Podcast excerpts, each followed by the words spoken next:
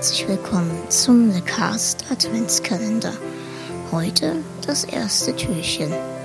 Es erwartet euch die Geschichte des Adventskalenders. Warum haben wir einen Adventskalender? Wie sah der erste Adventskalender aus? Das alles wird euch meine Mutter vorlesen.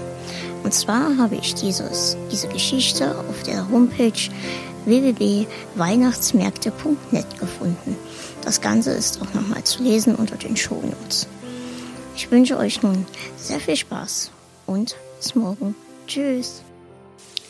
Heute die Geschichte des Adventskalender.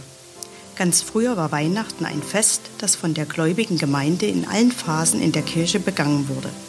Mit Martin Luther kam dann die Veränderung, weil dieser aus Christi Geburt ein eher familiär orientiertes Fest mit Geschenken für die Kinder machte. Damit geriet der Dezember etwas aus den Fugen.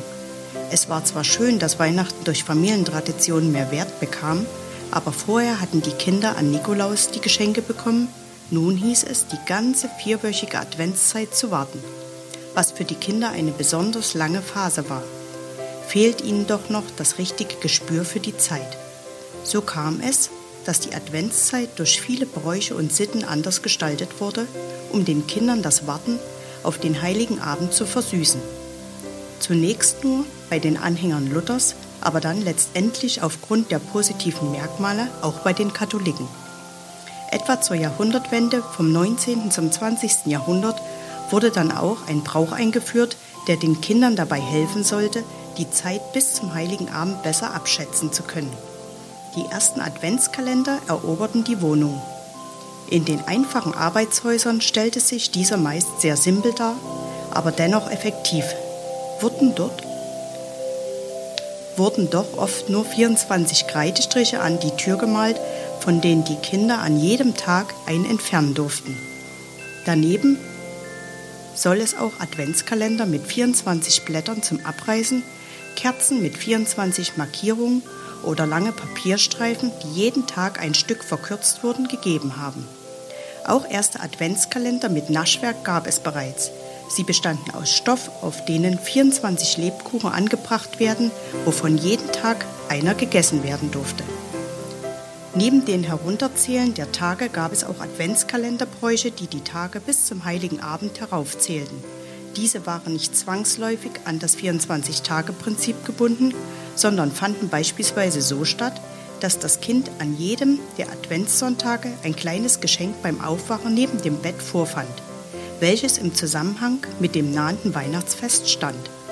So konnte es sich dabei um verschiedene Figuren handeln, die dann an Weihnachten komplett waren, oder um Christbaumschmuck, mit dem das Kind den Weihnachtsbaum am heiligen Abend selber schmücken konnte. Nachdem Weihnachten vom reinen Kirchenfest zum Familienfest geworden war, gab es noch eine weitere Wandlung. Weihnachten wurde zum Konsumfest. Um die weihnachtliche Stimmung in den Häusern zu verbreiten, wurden immer mehr Produkte zum Kauf angeboten. So gab es auch bald die ersten käuflichen Adventskalender als Vorläufer des heutigen angebotenen Adventskalenders. So gab es handgefertigte Adventskalender mit 24 herausgestanzten Fenstern, hinter denen sich 24 weihnachtliche Motive verbargen. Im Jahr 1908 kam dann auch der erste fabrikproduzierte Adventskalender, damals noch unter dem Namen Weihnachtskalender, auf den Markt. Dabei handelte es sich um eine Art liebevoll dekorierten Bastelkalender, der in der Mitte 24 Rechtecke zum Aufkleben mitgelieferter Bildchen besaß. Dieses Modell war in verschiedenen Varianten fast 30 Jahre lang im Angebot.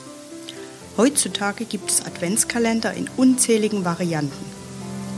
Vom einfachen, gekauften Modell mit Schokoladenfüllung über teure Produkte mit Spielzeug im Inneren bis hin zu selbstgemachten oder gekauften Advents Adventskalender-Varianten zum selber befüllen.